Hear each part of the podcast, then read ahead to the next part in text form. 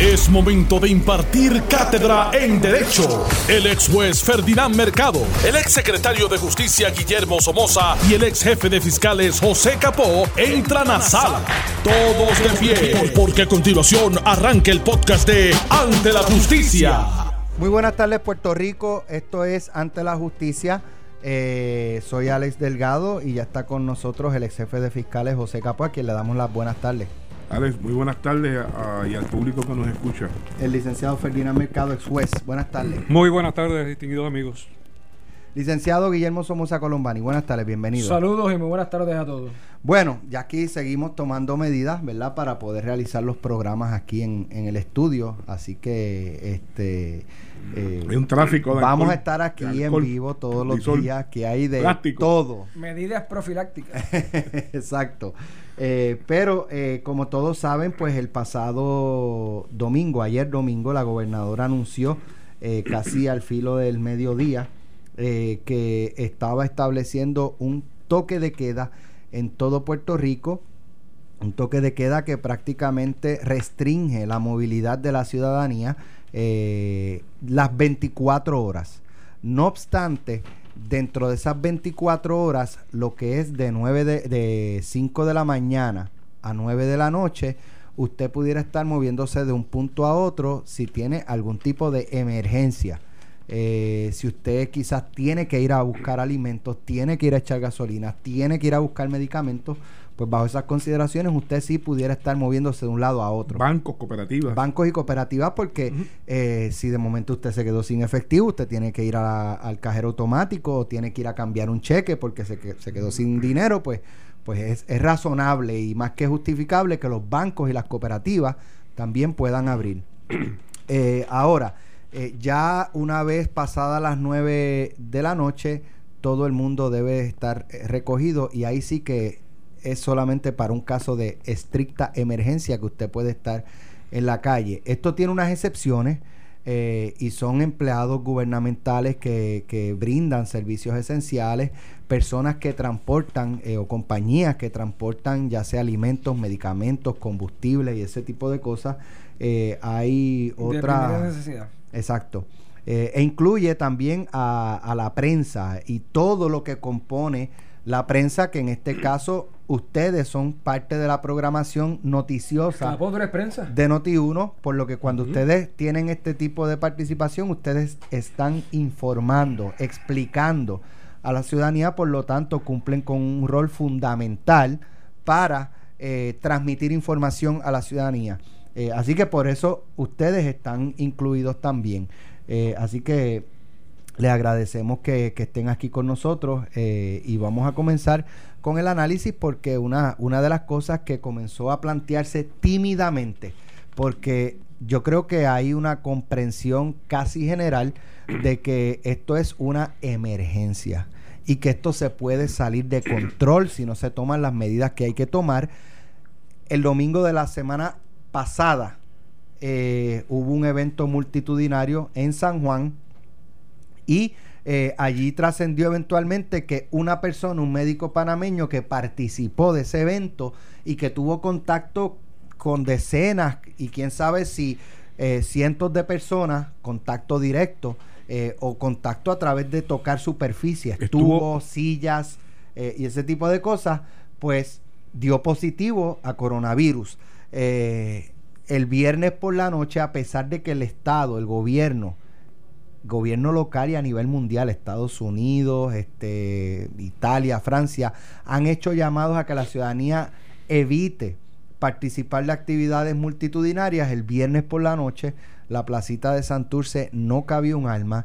Eh, las playas estuvieron el fin de semana bastante concurridas y entonces la gobernadora dice, bueno, si ustedes no van a cooperar, pues voy a tener que obligarlos y entonces establece este, este toque de queda. Hay Lo- un meme, ¿lo viste con respecto a eso? No. De China. Ah, sí, de sí. de las diferencias Italia, y, sin nadie, y Times Square, nosotros. Las Vegas eh, otro, y Francia eh, vacío. Times Square con todas las luces encendidas, pero sin público. na- no hay nadie, está desolado. Y aquí la placita de Santurce explota de personas, correcto. eh, compartiendo. Pegaditos uno de dos. Sí, lue- luego trascendió, no, que esa foto no era de esa noche. Olvídense de si la foto era esa foto específica era de esa noche. La placita estaba llena. Porque conozco personas que estuvieron allí y me dijeron que estaba empaquetada. Repleta. Eh, la gente jangueando, bebiendo. eh, y pues entonces la, la gobernadora entiende que ante esa indiferencia de una parte de la ciudadanía, que aunque no sea la mayoría, puede ser considerable a la hora de propagar. Porque alguien que estaba allí, eh, llegó una sola persona que tuvo contactos con tres, ya van tres para sus casas contagiados. Y esos tres, eh, Tres tienen más. contacto con su esposa, sus hijos, sus abuelos, y ya por ahí sigue multiplicándose. Se saca de proporción. Correcto. Y ante eso, pues entonces la gobernadora establece este toque de queda y se ha argumentado este un poco tímido, ¿verdad? Porque está la cuestión salubrista que es primero que cualquier que es primero que cual- cualquier cosa. Eh, si la gobernadora su poder alcanza como para restringir el movimiento de la ciudadanía en general. Vamos a comenzar por ahí. Pues mira, Ferdinand. mira, esta orden ejecutiva que se da en el fin de semana ha tenido mucha crítica de naturaleza inmediata. Crítica razonable, porque esto hay que evaluarlo en diferentes perspectivas. Yo diría que independientemente de los defectos en la redacción de la orden, que tiene bastantes, eh, y que sufrió enmiendas ya y sufrirá otras enmiendas. Independientemente de la inexistencia de una disposición constitucional porque se citan eh, unos artículos y unas secciones de la Constitución que no aplican. Se, se cita el artículo 6, sección Sección cinco y 5 y 6 que no son aplicables. Y tampoco existe ningún poder. Se, habla, se ha hablado mucho de, de la ley marcial, que ya la tocaremos aquí ya mismo, pero tampoco es una disposición que aplique eh, a esta situación.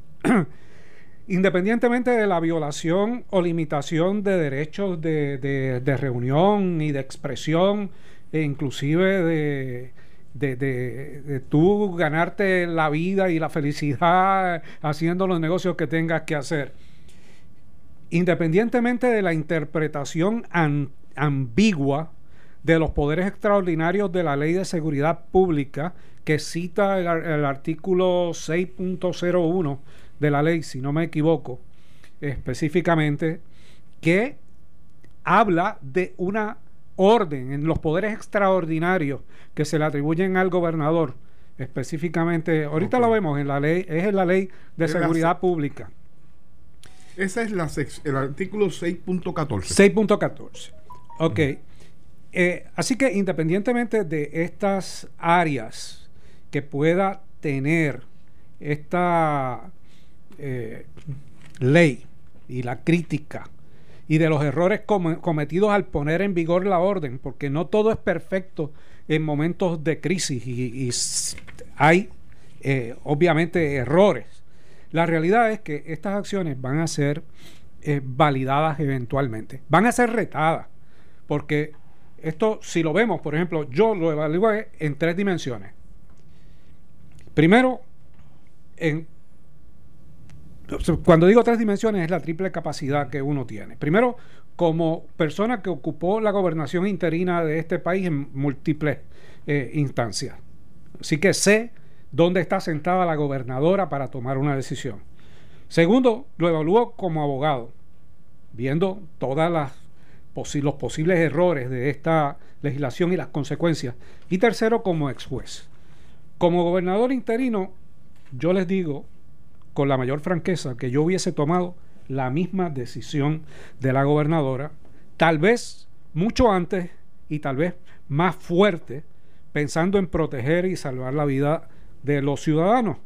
Y, hubiese aprobado también una orden por mucho más tiempo, porque es más fácil después liberalizarla e inclusive acortarla que a los 14 días o 15 días de esta orden fortalecerla y ponerla en vigor por mucho más tiempo, eh, con, con mucho más fuerte y, y- ya la gente cansada eh, en sus casas, porque el estar recluido en esa restricción domiciliaria también cansa.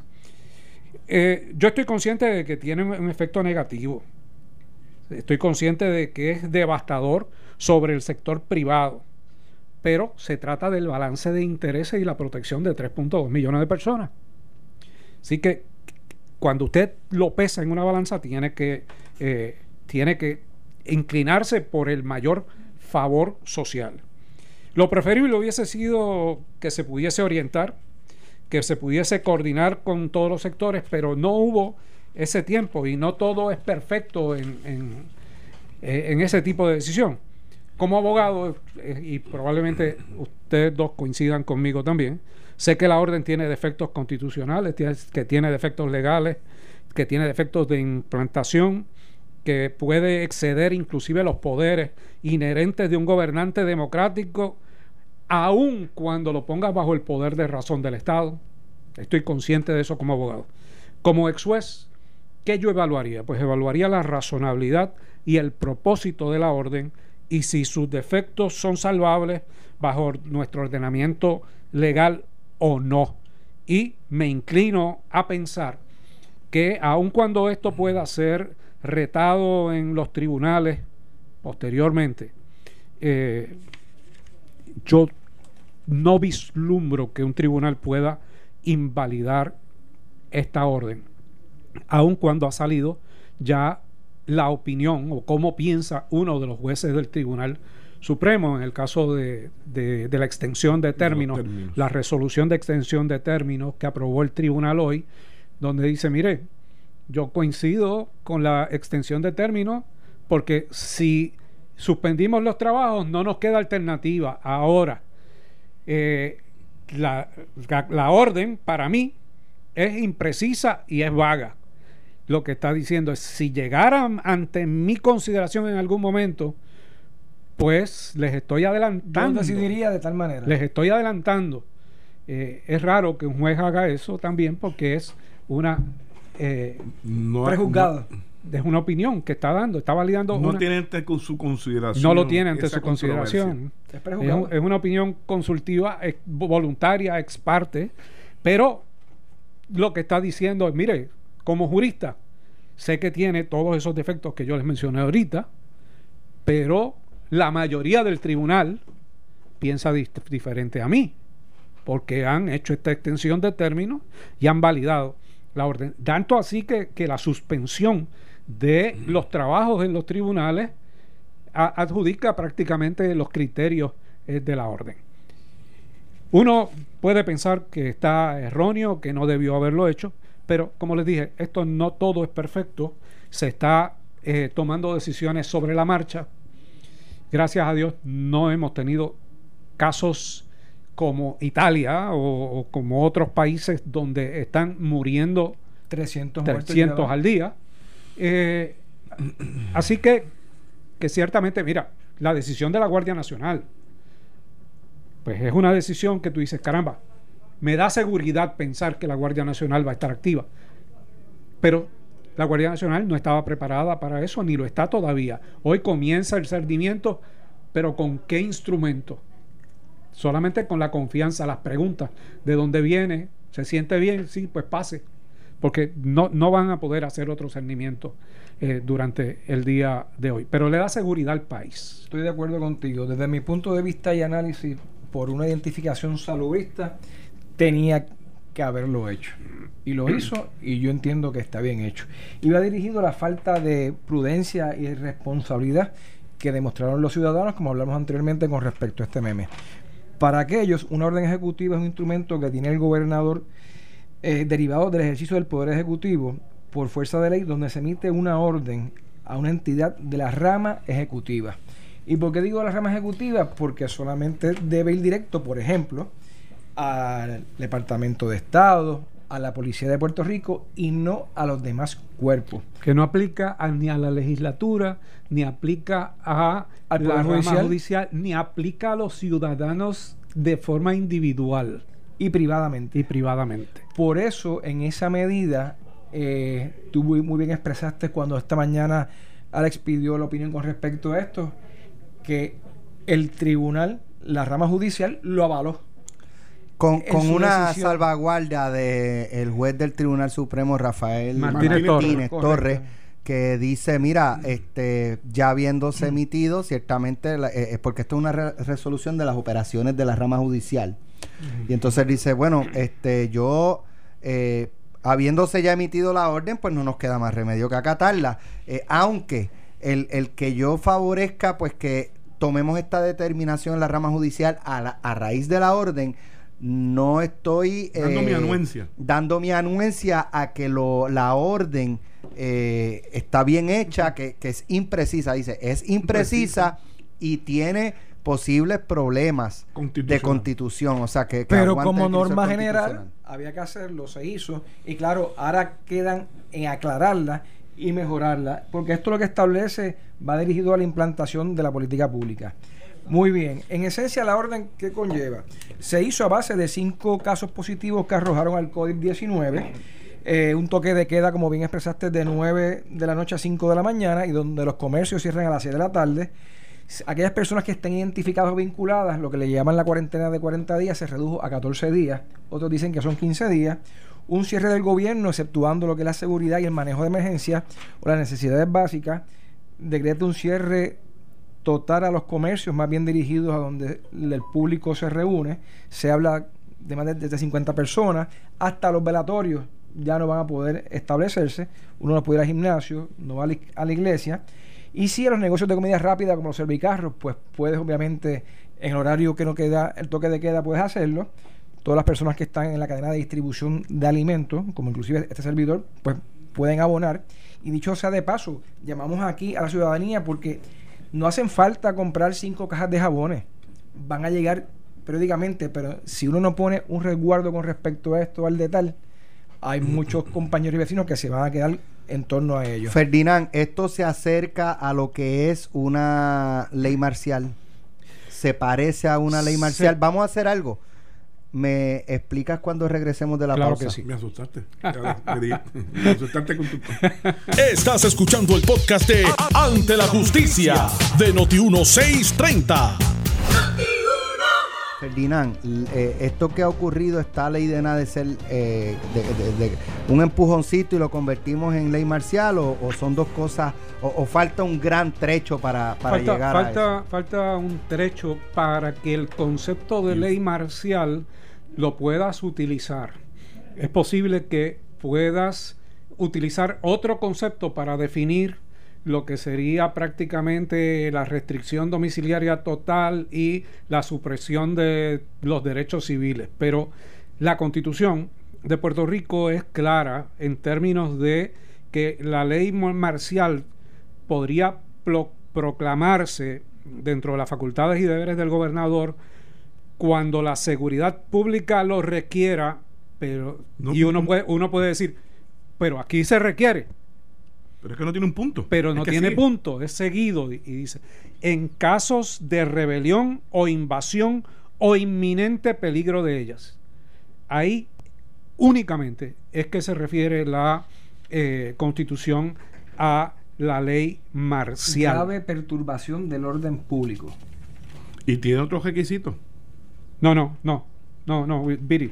Estás mirando el, estás mirando, el anterior, sí, pero estás mirando el el, el párrafo anterior que dice llamar a la milicia. Es diferente la ley marcial a llamar a la milicia. Llamar a la milicia y convocar al pose comitatus, eh, que es como se conoce esto, a fin de impedir o suprimir cualquier grave perturbación del orden público, rebelión o invasión, es técnicamente armar a los ciudadanos.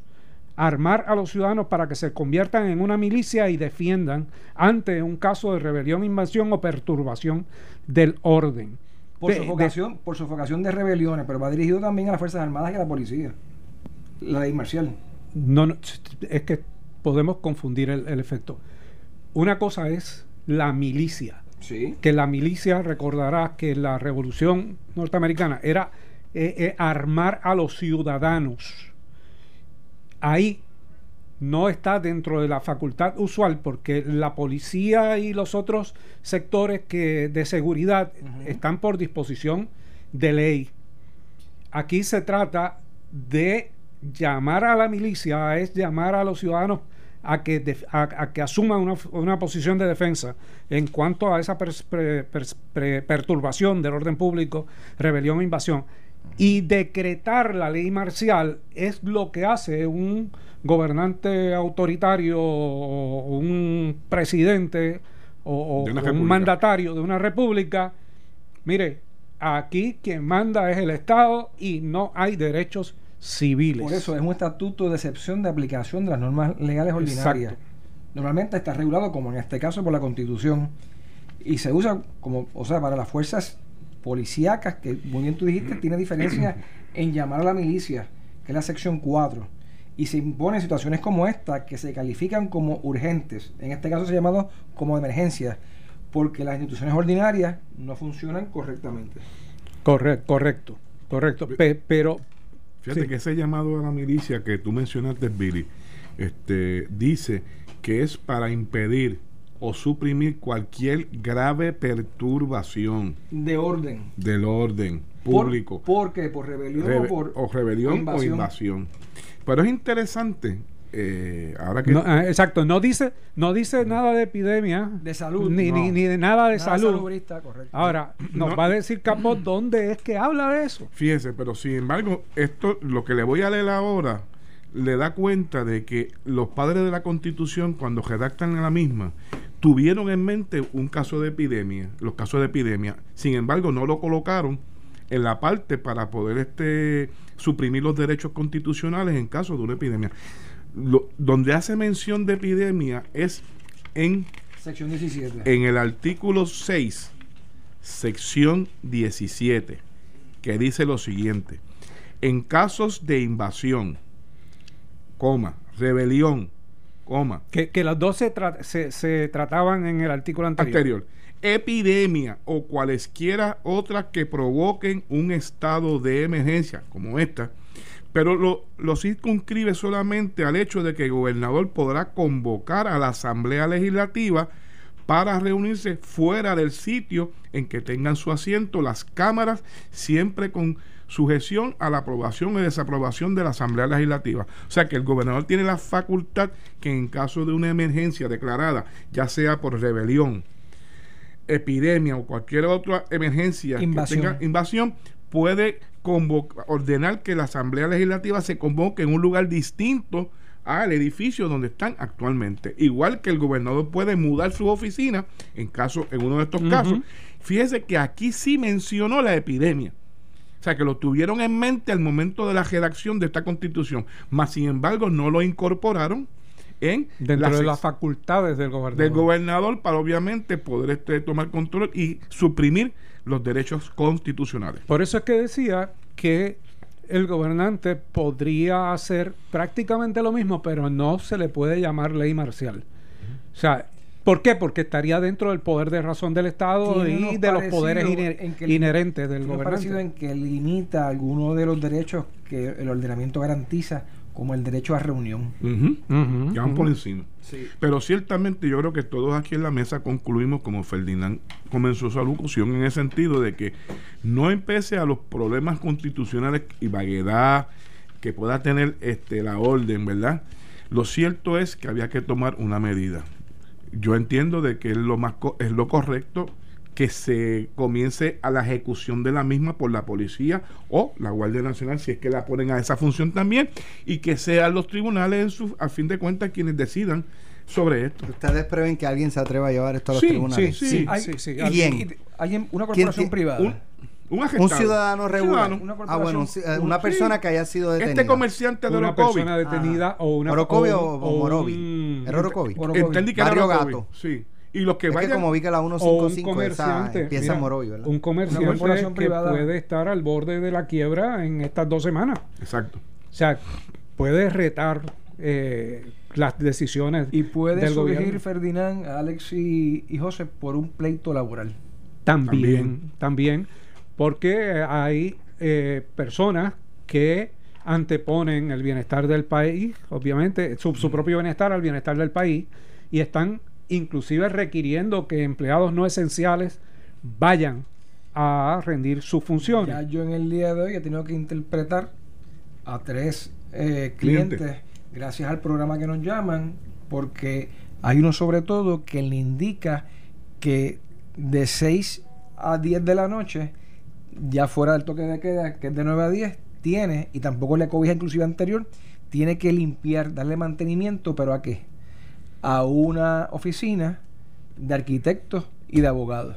y eso no, está, no está permitido. Eso, no está permitido. Pero por eso es que eso, pero esa es parte de la ambigüedad de este proceso que se va a ir saneando poco a poco y, e, inclusive te decía que la orden puede sufrir varias enmiendas en el proceso. Además además de las aclaraciones que he visto que ha tratado de hacer la gobernadora vi dos, dos discrepancias. Por ejemplo esta mañana en, la funeraria y los velatorios no de entrada anoche esa es una. La otra son los empleados de agrícolas que recogen cosechas específicamente. Los frutos de las cosechas son parte de la cadena alimentaria. La leche. La, leche. le da titi se pierde, tienen que ordeñarla. O sea, pues, pues todo eso va a ser motivo de, interpretación caso a caso y de aclaración caso a caso. Porque realmente no podemos cubrir todo en esta, en esta orden. Lo, óptimo hubiese sido que sí, ya las tendremos para un futuro y ya será inclusive eh, eh, legislación en los próximos meses, pero ahora es eh, trabajar sobre la situación y sobre el error cometido. Yo tengo una, no es preocupación, es más bien ocupación y coincido y entiendo que tú lo tocaste al principio. Esto no va a estar por dos semanas esto no, va a estar mínimo va a estar como mes, mes y medio. Yo creo que tenemos que prepararnos y estar conscientes. Mentalmente. Le mencionaba a ustedes que los que tuvieron la oportunidad de escuchar pelota dura el viernes pasado a un epidemiólogo indicando, comparando, ¿verdad? Eh, ¿Dónde surgió esto? En China, ¿verdad? reportando los primeros meses en noviembre, comparando Italia, España, Estados Unidos y la tendencia, la curva, la curva, eh, esa espiral indicaba que entre donde alcanza, donde comienza esa espiral, llega a su pic y comienza a bajar los casos, tarda alrededor de 120 días. Son cuatro meses. Ya China está experimentando la, eh, la curvatura bajando, reportando hasta un 10% en la actualidad. Eh, y obviamente Occidente, las Américas, estamos recibiendo este impacto ahora, por lo que posiblemente, ahora no se equivoque, ¿verdad? Pero podemos estar en un periodo de 120 días bajo los efectos de este... Bueno, hay unas expresiones del presidente Trump hace unos minutos de que se prevé que en Estados Unidos la cosa se controle para julio o agosto. Y estamos a mediados de marzo. En la medida, como hablábamos antes del programa, Ferdinand, José y yo, que estamos en una democracia donde hay más libertad aquí que, por ejemplo, que en China, pues se va a propagar mucho pero, más. Pero, pero, y movimiento. ¿Cómo tú llevas esto? Esto que está pasando hoy en Puerto Rico hasta julio-agosto. Negocio pues cerrado. económicamente, cerrado. no quiero pensarlo. Lo lleva eh, con mucha dificultad, ¿sabes? ¿Llega ya? Yo lo veo bien difícil. No, no, es que te va a llegar por necesidad. O sea, eh, porque si comienza. Así como está, Ferdinand. Eso depende, eso, depende de cuán rápido llegue la vacuna. Si comienza. eso depende de cuán rápido llegue la vacuna. Si comienzan a contaminarse y tenemos más casos diarios de, vamos por cinco, de coronavirus, y llegamos a los 15, a los 20, a los 25, esto se extiende. Pero Ferdinand. Aún con las consecuencias económicas negativas que va a tener. ¿Por qué? Porque ningún gobernante va a querer tener sobre sus hombros la muerte de nadie. Pero yo creo, Pero yo creo, lo que está pasando aquí. Yo, creo que esto va a ir eh, poco a poco.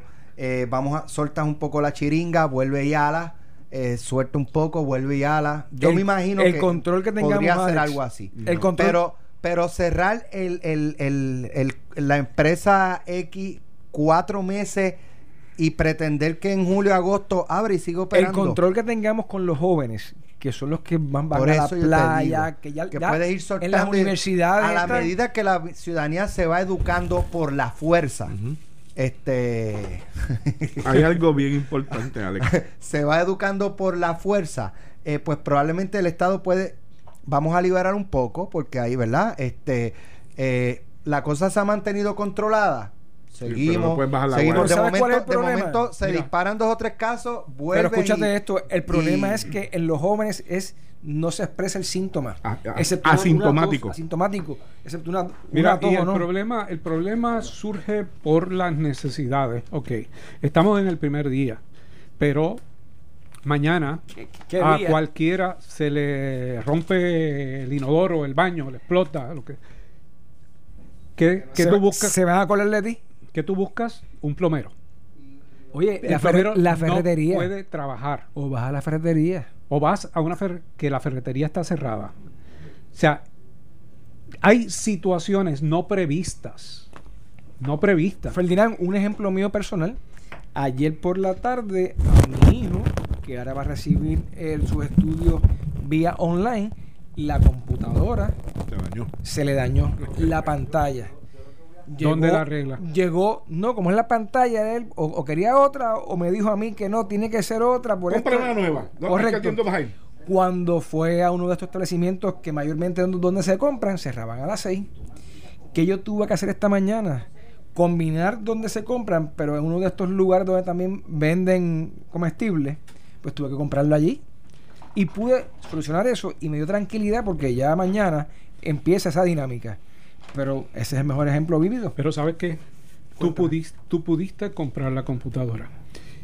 El anuncio de educación, de eh, la educación online, nos lleva también a otra, a otra preocupación. Todos los niños tienen computadoras, todos los niños tienen internet, todos los padres dominan el internet. El acceso. O sea, eh, eh, son diferentes problemas que hay que ir corrigiendo poco a poco en este proceso. ¿Por qué? Porque uno nunca pensó que iba a estar en una situación como esta. No solamente eso, no solamente eso. Y esos padres que no son empleados del gobierno, que son empleados de la práctica privada y son empleados, no son por servicios profesionales. Y si no trabajan, no les va a llegar de aquí a dos semanas no, el van a, no van a tener ingresos. Ah. Miren, muchachos, otra medida Esto que es como la, la bola de nieve. hay otra, hay una, una buena columna hoy de Ibrahim. Pérez en el Nuevo Día, donde menciona la, la- en estos cinco países, China, eh, Italia, España, Estados Unidos, otra de las medidas que ha resultado efectiva en el control ha sido, por ejemplo, dice Corea del Sur, distinto a Estados Unidos, hacen las pruebas a toda la ciudadanía que inmediatamente pueden manifestar síntomas, las tienen accesibles inmediatamente. Lo que está diciendo es un gobierno que no tenga una estadística correcta del grado de contaminación y de difusión del virus está dando palos a ciegas. Mira, ahí... eh, Tiene que tener un control estaba- de, de los números. Hay una nota, eh, la epide- epidemióloga del Estado, Carmen de Seda, habló hoy a, lo- a los medios y me llamó la atención porque, la, de hecho, Serra, mira a ver si me consigues al doctor Carlos Mellado. Déjame darte... Asómate aquí, por, por favor, para darte el número. Eh, porque dice la doctora de Seda que en todos los hospitales de Puerto Rico ya los médicos tienen el acceso a la prueba. A la prueba. Y yo tengo mis serias dudas Dudas. con eso. Sí, Yo pero tengo mis serias eh, dudas con decía la columna, ¿Viste lo de Carmen Yulín? decía la columna Sí, de Servicarro. de- que tienen que llevarse a los 78 municipios y que cada alcalde se haga cargo en cada municipio de, de poder, con el personal adecuado y preparado, levantar esas pruebas. O sea, que no dependamos solamente de ir a un hospital a, a hacerlas. ¿Tú te imaginas que ahora haya traqueteo también con Eh, eso? pero pero obvia- obviamente estamos en estado de emergencia. Después se discutirá si se hizo bien o no se hizo bien, ¿verdad? Pero Si se están haciendo las pruebas, pero hay que diseminar por todos los municipios de Puerto Rico el que se puedan la accesibilidad a las pruebas. Eso es bien importante para obviamente tener los números correctos y saber dónde atacar, cómo atacar y en el tiempo si hay que, eh, como decía Ferdinand ahorita, te- tomar medidas más drásticas, Más todavía. claro. Pero necesita la- los números porque si no estamos a ciegas. Mira, y vamos a estar así por un, por un periodo, eh, con, con muchos errores en el proceso. Pero de aquí debemos aprender muchas cosas. Por ejemplo, hoy se anunció que, que las conferencias de prensa iban a ser conferencias... eh, eso fue una, una sugerencia que dio el viernes pasado, me parece que fue, por las redes sociales el exgobernador Ricardo Rosello. de que se podían hacer las conferencias de prensa sin la presencia de los periodistas eh, que pues la tecnología hoy lo permite. Eh, parece que la idea fue acogida de inmediato pues, me parece que fue el representante Rafael Tatito Hernández, que luego convocó, luego de esas expresiones el gobernador Rosselló, no sé si fue coincidencia o no, pero entonces convocó una conferencia de prensa de, ese, de, ese, de, ese, de esa forma y ahora el Estado pues está siguiendo esa sugerencia. Es, positivo, yo, claro. creo, yo creo que es muy Mira, positivo. tengo, tengo en línea telefónica al doctor Carlos Mellado. Doctor, bienvenido. Saludos, saludos. Mire, eh, doctor, le pregunto, porque es que estaba viendo unas expresiones de la doctora de Seda en el sentido de que ya todos los hospitales eh, tienen las pruebas, todos los médicos en los hospitales tienen acceso a, la, a las pruebas del coronavirus. Eh, y usted estando ligado a la industria de, de, de los hospitales y la medicina, la práctica, eh, ¿usted tiene esa información? O sea, ¿ustedes les está llegando la, las pruebas para hacérselas a los pacientes? Yo he estado en comunicación con los hospitales y ahora mismo los hospitales no tienen las pruebas. Los hospitales, el protocolo sigue siendo caso sospechoso, hay que llamar a la epidemiología del Estado y ellos determinan si le hacen la prueba o no. Y eso no, eso no. Ahora mismo eh, hay municipios que las tienen. Por ejemplo, el municipio de San Juan tiene las pruebas, pero obviamente ellos compraron sus propias pruebas a través de, de un laboratorio privado. El, municipio de Canóvanas también va a comenzar a tener las pruebas, pero son para, para, los, para, para los, los, residentes del pueblo con un protocolo estricto de que sea paciente que tenga ma mayor de 60 años o que tenga alguna enfermedad conmórbida, como se ha dicho, y tenga síntomas de tos seca y fiebre. Pero ahora mismo los hospitales en Puerto Rico como tal, yo he tenido, ¿verdad? Yo he hablado con varios hospitales en Carolina, en Bayamón, en diferentes lugares, que me han dicho, nosotros no tenemos acceso a esas pruebas porque a menos que el municipio no la compra a través de un fondo de emergencia, ¿verdad? Porque son pruebas caras que todavía los planes médicos no están pagándolas, uh -huh. pues entonces habría que depender del Departamento de Salud, que es quien las está enviando a, al CDC. Pero al día de hoy los hospitales no, o sea, la información que yo tengo, y he hablado con direct, varios directores médicos de los hospitales, que tienen la preocupación de que están llegando pacientes que le dicen, mira, aquí estoy en la prueba de coronavirus y los hospitales no tienen la prueba. ¿Cuál es el protocolo? Llega Alex Delgado a, a la oficina de, del doctor Carlos Mellado. Eh, tengo si tos, tú, tengo tos, tengo fiebre. Pues yo tengo que llamar a la epidemióloga del estado, la que me corresponde a mí en la región. Hay una, una lista de epidemiólogos que están disponibles y él me dice a mí si se realiza la prueba, o sea, si cualifica para hacer la prueba o no y ellos vienen y te toman la muestra, pero al día de hoy nosotros no tenemos ni la, los swap para hacer la muestra, ni el acceso para tener la muestra. O sea, supongamos que, que yo he hablado. supongamos que ese epidemiólogo regional le dice, hazle la prueba, ¿usted tiene los recursos? No. No, no, porque es que tengo que tener el kit para hacer la prueba, para tomar la muestra, el swap de la, de la prueba, que es y, un, y eso, un que se coge a través de la nariz. Y eso lo venden. Eso ahora mismo hay una compañía en Puerto Rico, la compañía Quest, lo está haciendo. ¿Por qué? Porque ellos tienen laboratorios en Estados Unidos ya, porque es una compañía que tiene en diferentes estados. Ellos la envían y en tres o cuatro días tienen la prueba. Pero ese kit para hacer la prueba tiene un costo que las aseguradoras al día de hoy no han dicho que la van a pagar. Y si la van a pagar todavía, ese costo creo que la prueba se vende en 75 dólares. Y lo que yo he, he tenido entendido es que el CMS había aprobado 50 y pico de dólares. O sea, los hospitales no pueden correr con ese con esa, esa prueba, es bien difícil. Hay muchos alcaldes, y te repito, como la alcaldesa Carmen Yulín, como Lorna Soto como otros alcaldes también, creo que en Aguabo, no sé, iban con el fondo de emergencia a comprar X número de pruebas, pero iban a hacer para el de San Juan, San Juan, el de Canóvanas, Canóvanas, ¿entiendes? Porque obviamente lo están utilizando en su fondo de emergencia, uh -huh. pero con un protocolo restringido a pacientes que tengan condiciones preexistentes o sean mayores de 65 años y presenten la sintomatología. O sea, que no es para todo el mundo que diga, mira, yo fui al Día Nacional de la Salsa por decirte algo. Uh -huh. No, si no tiene los síntomas, no se la pueden hacer. Ok, entonces, por, para culminar, pues, tenemos que irnos. Estaba escuchando una entrevista de, de un médico, no, no fue en Puerto Rico, y él estaba diciendo que eh, incluso una persona puede estar contagiada y no reflejar los síntomas. Eso es correcto. Es correcto, sí, es correcto, sí.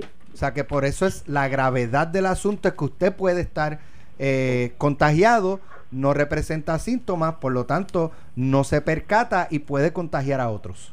Exactamente, y por eso es que y no se le puede hacer la prueba a todo el mundo porque no va a haber pruebas suficientes.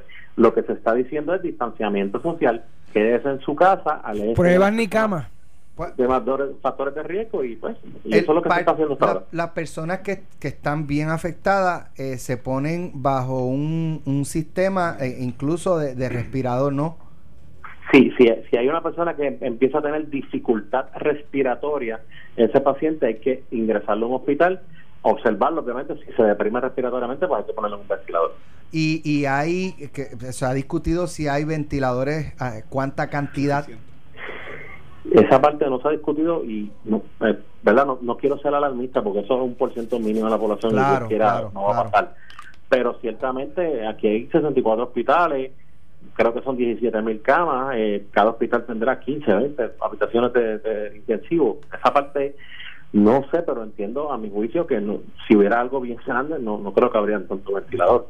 Este, pero ciertamente, volví le repito a la gente que guarde la calma porque es un por ciento bajo de la población y yo creo que por eso es que hay que quedarnos en nuestras casas, seguir las indicaciones, este, no ir al hospital, en caso de que usted presente síntomas, llame a su médico, hoy van a, a poner un proyecto de telemedicina, Cámara y Senado en conjunto, eso es una herramienta buenísima para que no tengas que ir al hospital. Si tienes dificultad respiratoria o tienes eh, factores de riesgo o mayores de 60 años, pues mira, sí ven al hospital. Y esos son los pacientes que ahora mismo, por ejemplo, aquí en Canóvana tenemos una carpa externa, yo sé que en Carolina tienen, y muchos hospitales están habilitando carpas afuera como si fueran hospitales con su aire y todo para atender a esos pacientes y separarlos del resto de la población. Gracias, doctor, por estar con nosotros. A ustedes, a ustedes siempre por la mano. Buenas tardes. El doctor Carlos Mellado, acaban de escuchar, eh, la doctora de Seda dice que ya todos los hospitales tienen eh, kit de pruebas. Eh, déjame buscarlo. Hospitales, bien para, hospitales eh, municipios. tienen eh, acceso. Sí, dice, en todos los hospitales de Puerto Rico ya los médicos tienen el acceso a la prueba. El doctor Mellado dice, yo he hablado con varios Bueno, hospitales tal y vez a no lo que lo se tienen. refiere, Acceso dando la impresión A pedirlo. eh, contraria, tal vez lo que se refiere es a lo que dice el doctor Mellado. Que pueden de pedirlo. que tienen que llamar para que entonces ellos Se la envíen. se la, se la Determinen determinen primero. primero Pues y eso, luego la envíen. Pues eso es muy distinto a que en todos los No, eso es hospitales ya los médicos impresión. tienen acceso. Eso es una falsa Sí. impresión. Correcto, Sí. correcto. Eh, vamos a culminar aquí. Más adelante vamos a seguir este dialogando de este tema. Lo próximo, Mario por, Porrata por la Piedra, Quique Cruz a las 5 de la tarde, análisis 6.30, a las 7 de la noche, Juan Luis Camacho, Noti en la noche y mañana a las 6 de la mañana, Normando en la mañana con Normando Valentín. Que pasen buenas tardes. Esto fue el podcast de Noti 1630. Ante la justicia. El único programa en la radio con un Dream Team de expertos en derecho. Dale play a tu podcast favorito a través de Apple Podcasts, Spotify, Google Podcasts, Stitcher y notiuno.com.